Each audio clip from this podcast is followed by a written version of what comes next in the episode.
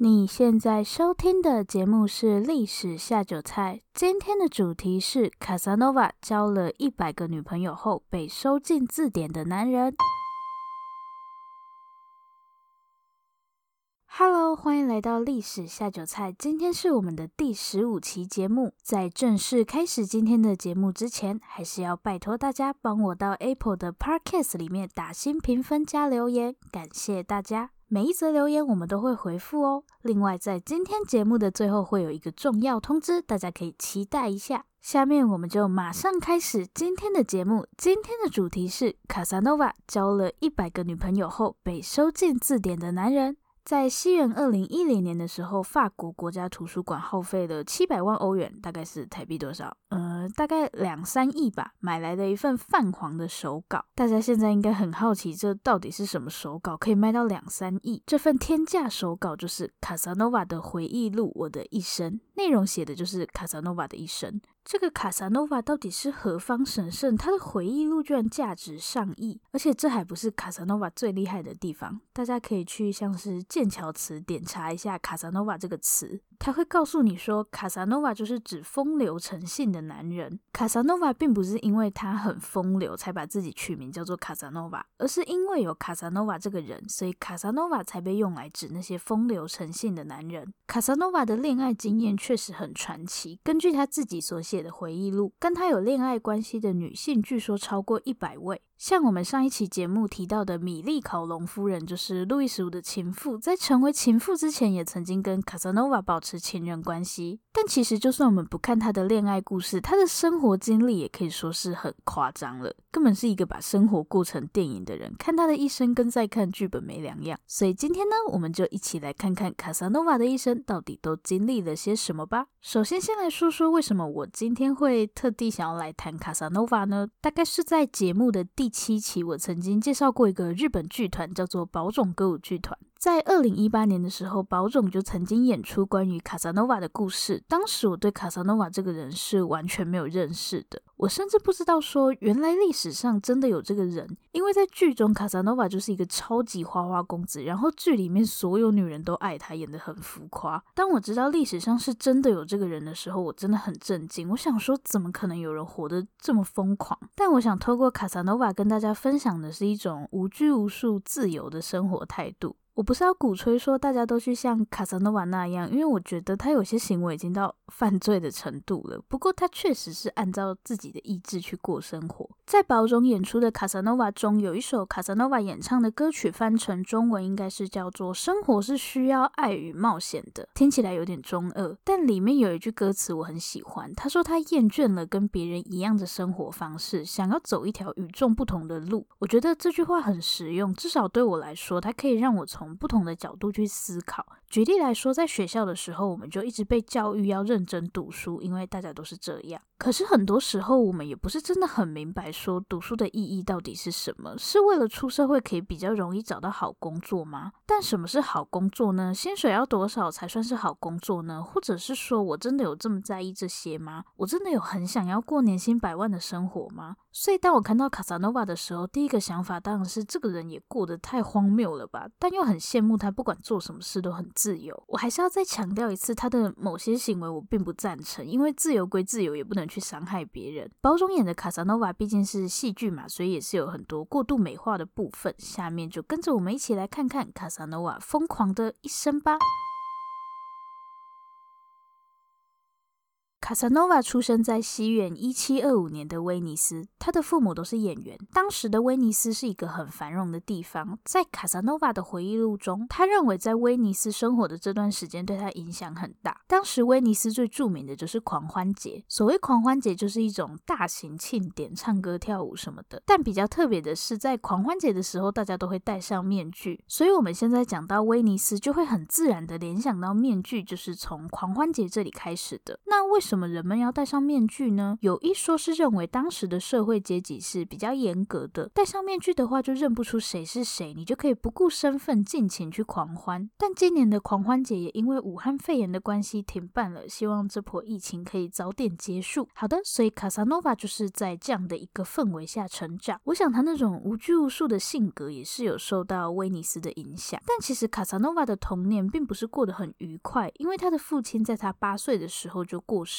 了。那母亲因为演出的关系常常不在家，变成卡萨诺瓦都是由祖母在照顾。九岁的时候，卡萨诺瓦离开家乡，到了一个位于意大利北部的城市帕多瓦去读书。虽然卡萨诺瓦日后的生活真的是很荒谬，但不可否认的是，卡萨诺瓦是一个很聪明的人。十二岁的时候，卡萨诺瓦进入帕多瓦大学，五年后在这里取得了法学学位。在卡萨诺瓦九岁抵达帕多瓦的时候，他是被交给一个神父照顾，神父就希望卡萨诺瓦毕业后可以成为一个律师。但卡萨诺瓦其实对法学没有什么兴趣，在就读大学的期间，除了法学，卡萨诺瓦还学了很多像是哲学、化学，甚至医学方面的知识，其中又对医学特别感兴趣。不过呢，在大学的时候，卡萨诺瓦也很喜欢赌博，而且欠了不少钱，所以毕业后，祖母就把卡萨诺瓦叫回威尼斯，可能想要就近管他吧。但卡萨诺瓦一直没有戒掉赌博的坏习惯。回到威尼斯后，卡萨诺瓦就进入教会工作。在威尼斯工作的期间，卡萨诺瓦认识了一个政治家，这个政治家蛮喜欢卡萨诺瓦的，卡萨诺瓦也透过他进入威尼斯的上流社会，但是呢，卡萨诺瓦做了一件非常白目的事情，就是卡萨诺瓦跟这个政治家的情人发生了关系，而且还生下了一个女儿。那想当然了，这个政治家就爆炸了嘛，所以卡萨诺瓦就直接被赶出了威尼斯，当然在教会的工作也飞了。后面虽然卡萨诺瓦有尝试想要回到教会工作，但是卡萨诺瓦自己也清楚自己现在名声有点臭。在他的回忆录里，卡萨诺瓦说他知道现在他要在教会里面出人头地是很困难了，不过他并没有被现实打败。既然教会不行，那就去当个军人好了。所以卡萨诺瓦就去从军了。可是从军对卡萨诺瓦来说是一件很无聊的事情，他就把时间都花在赌博上。二十一岁的时候，卡萨诺瓦终于放弃当一个军人了。于是他又回到威尼斯，然后在一个朋友的介绍下，开始在剧场担任小提琴乐手。其实不得不说，他真的是一个多才多亿的人呢。不过当了一段时间的乐手后，卡萨诺瓦又开始觉得无聊了。结果在参加一场婚礼的时候，卡萨诺瓦迎来了人生的转捩点。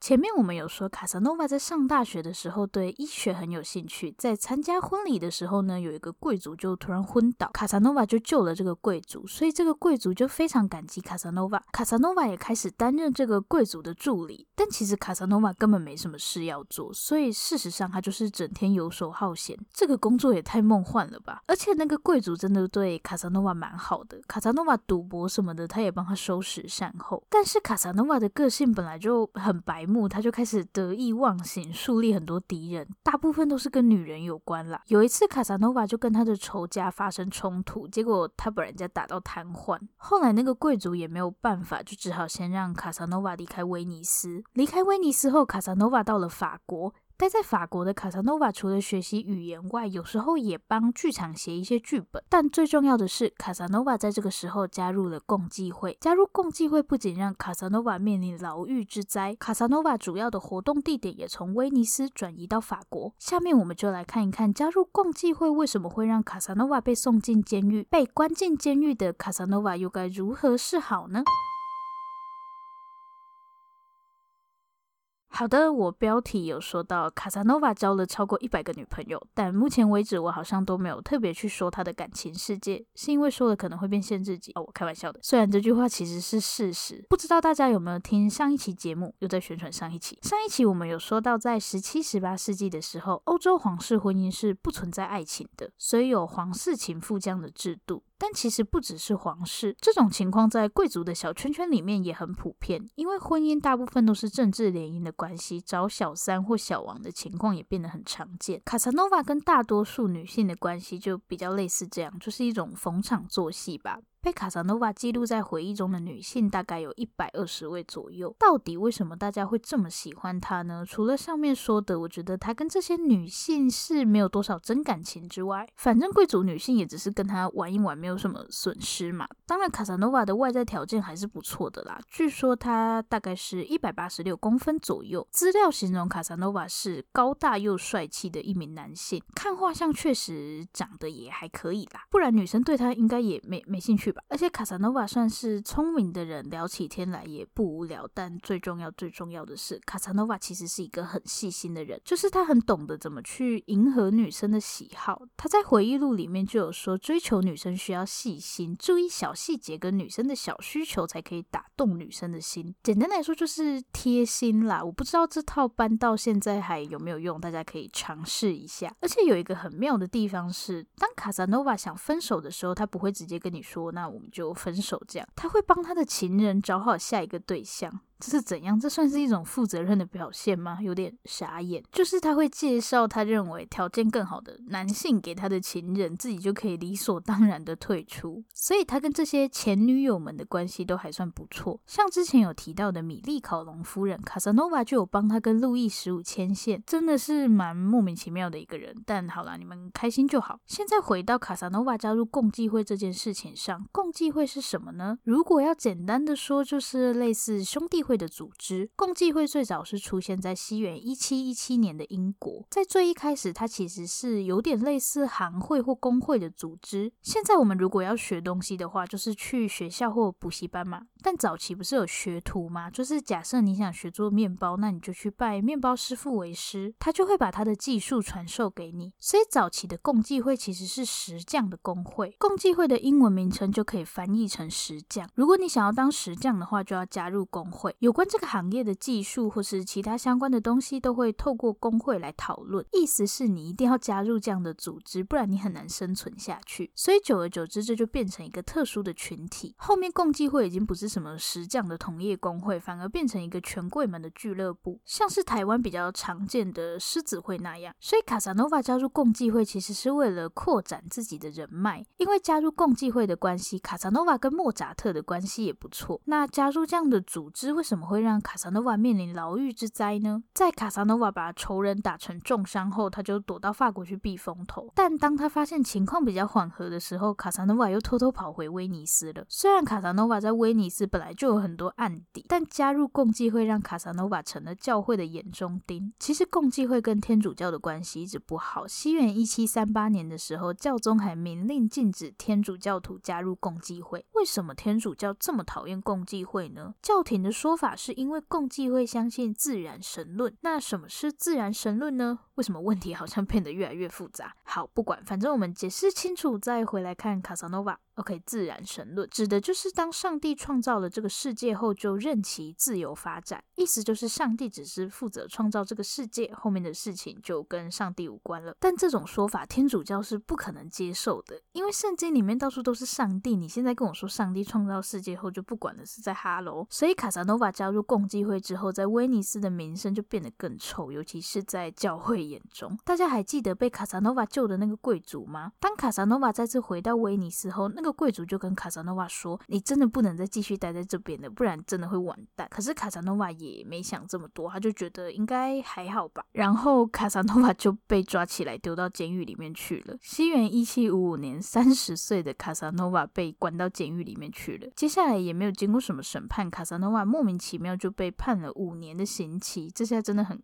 尴尬，但我们的卡萨诺瓦真的不是普通人。在被关了五个月后，卡萨诺瓦做了一个决定，他要逃狱。当时卡萨诺瓦被关在最高级的牢房里，最高级好像有点怪怪的，就是在那座监狱里最高、戒备最森严的牢房，所以要脱逃也不是这么容易。卡萨诺瓦就想说他要从屋顶逃跑，然后靠着跟其他狱友的合作，卡萨诺瓦真的成功越狱。逃出来后，卡萨诺瓦就一路往法国走。他想说他这次应该要在法国待很久了。因为你在威尼斯已经变成通缉犯了。不过卡萨诺瓦在法国的日子其实也蛮愉快的。到了巴黎后，通过朋友的介绍，卡萨诺瓦开始在法国政府推行国家彩券政策，靠着推销彩券，卡萨诺瓦迅速累积起一笔财富。同时，他也不忘在社交圈继续扩展自己的人脉。在巴黎社交圈，卡萨诺瓦以炼金术士的身份闻名，听起来很怪力乱神。其实，在当时，炼金术并不局限于制作金子，可以把它看作是跟化化学很类似的知识。很多有名的人都跟卡萨诺瓦保持了不错的关系，像是上一期谈到的庞巴杜夫人，还有启蒙运动的卢梭。西元一七五六年，七年战争爆发，法国政府希望卡萨诺瓦可以到当时欧洲的金融中心阿姆斯特丹，透过贩售国债的方式替法国政府筹钱。因为这次的任务很成功，当时法国政府就跟卡萨诺瓦说，希望他可以成为法国公民，并继续为政府工作，而且还答应要册封他，并且提供退休金。结果你们猜怎么了？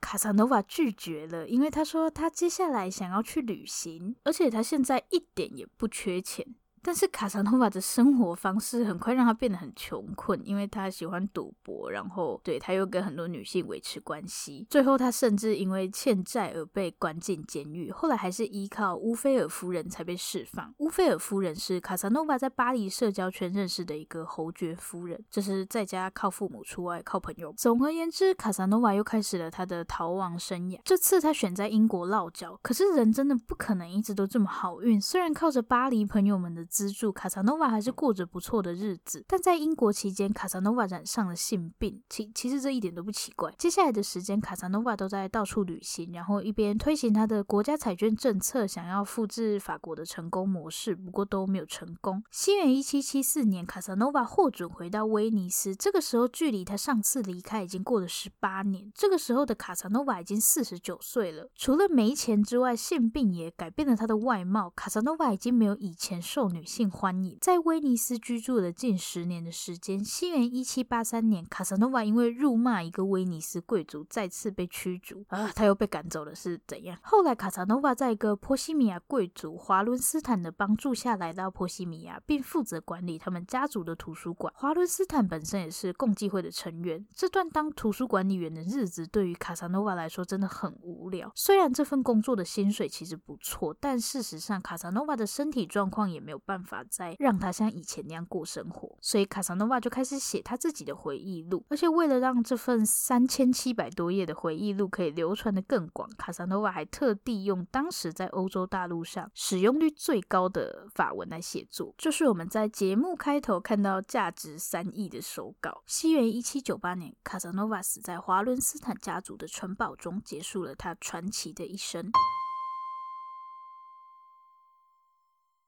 今天的重点整理好，我们讲完了卡萨诺瓦的故事。虽然我知道他真的活得很荒谬，他的人生不管在哪一个阶段看起来都很像电影情节。不过，即便是到人生的最后一刻，他都没有后悔。他很认真的写回忆录，想要把他的生活都记录下来。要说他对他的人生有什么不满的地方，大概就是当图书管理员真的很无聊吧。所以怎么说呢？他确实是按照自己想要的走过了他的一生。如果能够这样的话，也算是很幸福的一件事吧，希望大家都可以不用顾忌他人，拥有一个自己真心想要的人生。现在呢，要来宣布我在节目一开头说到的重要公告了，好紧张哦，是要紧张什么？莫名其妙。重要公告就是历史下酒菜有 Facebook 粉丝专业了，耶！请大家搜寻历史下酒菜 H I S T O R Y S A K A N A 就可以找到我们喽。其实应该打历史下酒菜就会有了吧？拜托大家到我们的粉专按赞追踪我们，就可以第一时间收到我们的最新消息。另外呢，往后的每一期节目都会有文字版，就是帮大家把重点挑出来，也会附上参考资料。目前我还在慢慢把前面集数的文章补上哦。还有一件很重要的事情，就是为了庆祝粉丝专业的开通，现在提供可爱的手机桌布给大家下载。详情请洽历史下酒菜 Facebook 粉丝专业，逼迫大家去按赞。我画了好。好久，拜托大家去下载。下面是听众留言时间，今天换谁被宠幸了呢？有病吗我？哎，这个昵称我要怎么念？是在二月二十六日的一个向右指的手指，加上一个哭笑不得还是笑到哭出来的表情符号。我我要叫他笑到哭出来。我们节目一定是让他笑到哭出来，哭笑不得也太惨了吧？好的，这位笑到哭出来的听众说超棒，声音很好听。嗯。我要冷静，我要保持优雅。谢谢你的称赞，不，应该是谢谢您的称赞，感谢您的留言。我不能得意忘形，我不能得意忘形。这里是历史下酒菜。如果喜欢我们的节目，欢迎订阅我们。最后，最后，如果你收听完本期节目有任何的想法，希望与我们交流，或是有任何的建议、心得，都可以留下你的评论，我们也会在下一期节目里回复大家的评论。不要害羞，大方的留下评论。如果你真的真的很害羞，那就订阅我们吧。这里是历史下酒菜，我们下次见，拜拜。